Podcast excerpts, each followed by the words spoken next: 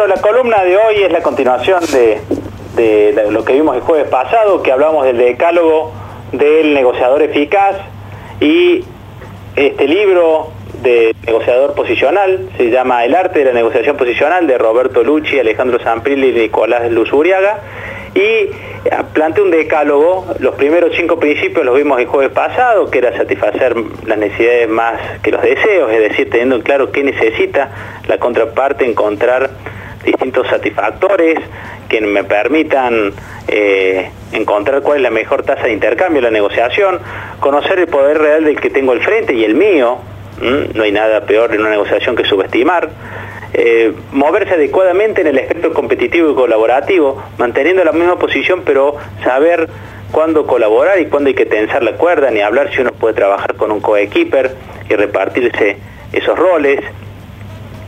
También algo, algo importante en esta, en esta etapa es poder eh, eh, no, perder la ambición, es decir, tener claro cuál es el objetivo y pensar en grande porque uno tiene que dejarse a veces sorprender por, la suerte o por cómo sean las cosas en la negociación y tener una estrategia de concesiones.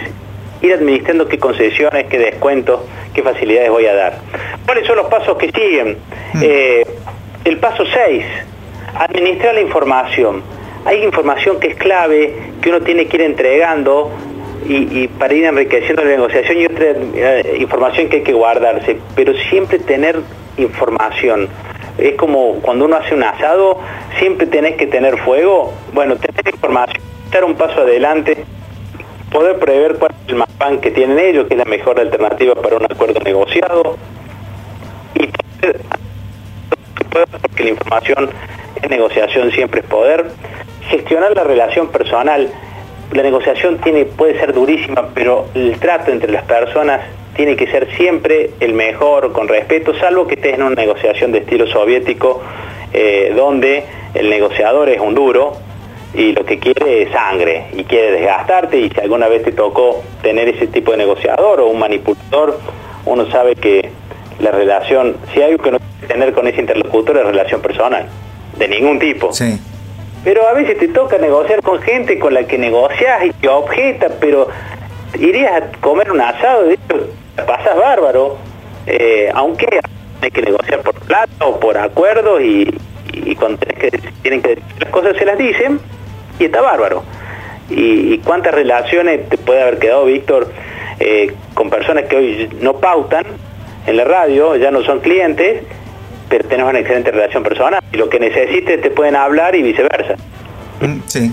Recordemos que esta es una continuación de la columna anterior, que estaba dividida en, dos partes. Ya la pueden conseguir en eh, Spotify, en Radio Sucesos Podcast, bajo eh, tu nombre, Roberto Querquevelama, Digestión. Pueden buscar la primera parte. Y, si hablábamos de gestionar la información, obviamente hay que gestionar el tiempo. El tiempo a favor que tengo y las cosas que me pueden jugar en contra. Los famosos deadline, cuando uno sabe que... Eh, hay una fecha tope, entonces si, tenés menos cosas para conceder, demora el plazo de negociación para negociar más cerca de la fecha tope de tu, de tu, de tu de la otra parte. Es decir, vos sabés que él necesita cerrar un acuerdo, tener resuelta la pauta antes del lanzamiento del producto en eh, junio y si yo empiezo ahora y le mando la propuesta, me va a tener con ida y afloje porque tiene 10 días. Si voy el 28, eh, va, a tener, va a necesitar cerrar porque no tiene tiempo de buscar opciones. Eso se llama aprovechar los deadlines, pero también significa eh, saber cortar, hacer cortos de intermedio cuando se empantana la negociación o cuando la gente emocionalmente ya se altera, bajar los cambios, pedir un corte, hacer un receso. Cuando te están obligando a cerrar, encontrar una excusa para ganar tiempo. Todo eso se llama gestionar el uso del tiempo. Sí. hay que saber usarlo. Yo me tocó alguna vez en una negociación, en una negociación eh, una persona que se hacía llamar cada 40 minutos. Ah, muy bueno. Ya me di cuenta, era, era clavado, era 40 minutos y lo llamaban. 40 minutos. Como es médico, como era médico, tenía que atender. Fue como le iba a decir un médico te decía, uy, me llaman de la clínica. Claro. ¿Qué le voy a decir? Ya la tercera le dije, doctor, es cada 40 minutos. Y ya se puso colorado. Pero bueno, me tenía loco, porque el que estaba apurado por cerrar era yo. Claro, pero le, habrás respetado su táctica.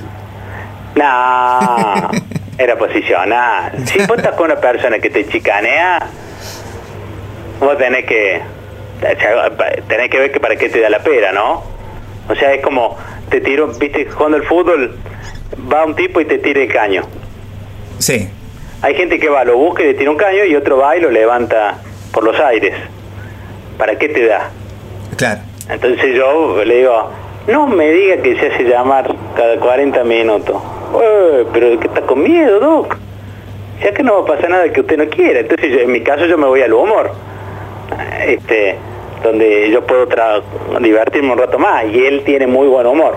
De hecho tenemos relación, una muy buena relación personal, pero para negociar dinero, por Dios, mm, prefiero gratis que, negociar dinero con, ese doc. Eh, manejar el, tiempo para saber si hay tiempo que ganar o perder.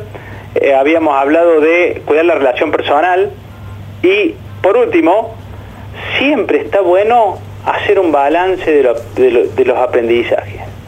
¿Qué me deja esta negociación? Hmm. ¿Qué subestimé? ¿Qué no vi? ¿Qué estuvo muy bien que hice? ¿Qué debería repetir? Eh, ¿Qué cosas de acá puedo utilizar en otras negociaciones? Siempre tener un tiempo, porque emocionalmente cuando uno negocia es como mucha, mucha turbulencia y cuando termina, termina después que uno pudo sacar lo bueno y lo malo.